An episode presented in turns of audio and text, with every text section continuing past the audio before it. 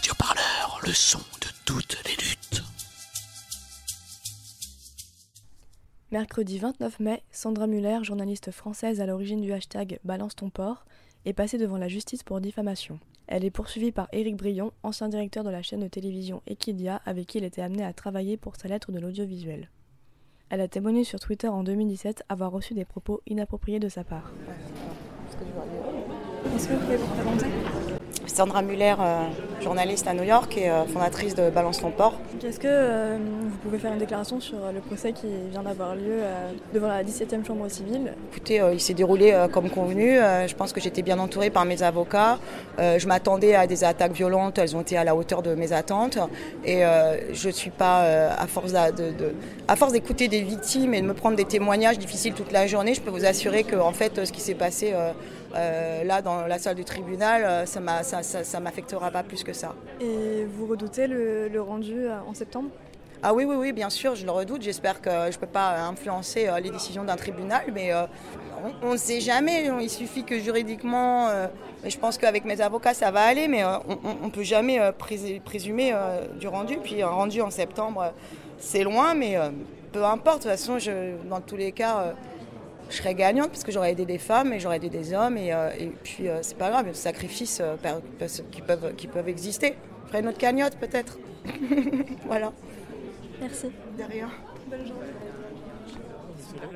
À la sortie de la salle d'audience, les avocats d'Éric Brion, Nicolas Benoît et Marie Burguburu s'expriment sur le procès. Je pense que c'était une véritable épreuve et à la fois c'était un soulagement de pouvoir dire, c'était la première fois, qu'il pouvait publiquement s'expliquer euh, sur les faits qui lui étaient reprochés, le remettre dans le contexte des faits, reconnaître ce qu'il avait à reconnaître, pouvoir dire qu'il ne s'était pas non plus présenté euh, devant elle de la façon dont elle le laissait penser.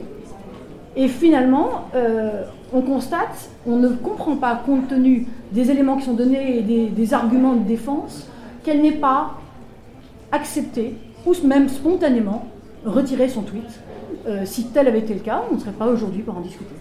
Et euh, quand on voit les propos ridicules et absurdes qui lui sont reprochés, comparés euh, au désastre absolu qui est devenu sa vie à la suite de ce tweet, qui encore une fois fait de lui ad vitam aeternam le premier port, on ne comprend pas que Madame Sandra Muller, elle, n'ait pas exprimé d'une manière ou d'une autre des regrets, ou n'est pas même proposé spontanément, compte tenu de ces éléments, de retirer son tweet.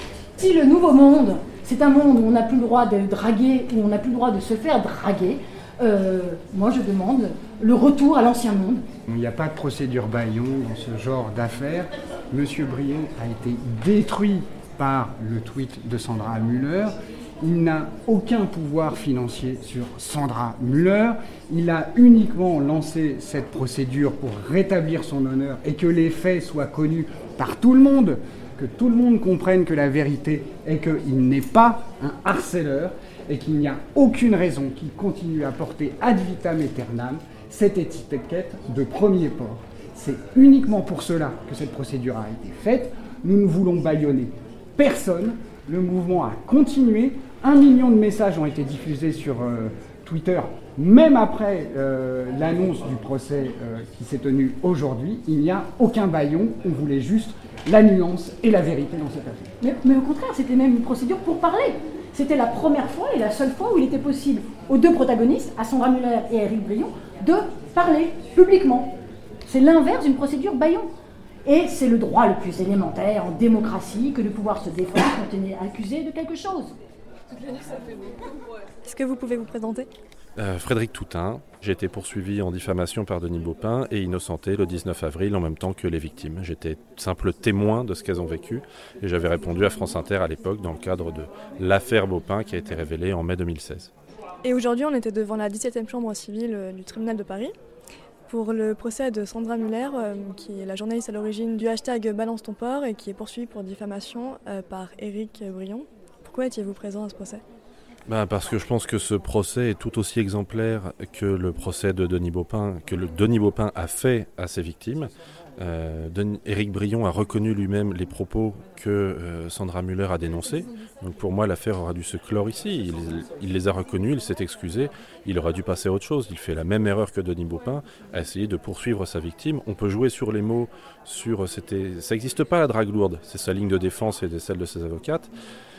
Il l'a abordé de manière totalement déplacée dans un cadre professionnel. Il aurait dû se, se taire derrière. Il a choisi de ne pas le faire, c'est dommage. Les avocats ont parlé de Bopinade et ont fait un parallèle entre le procès Bopin et le procès qui vient d'avoir lieu. que pensez-vous de ce parallèle?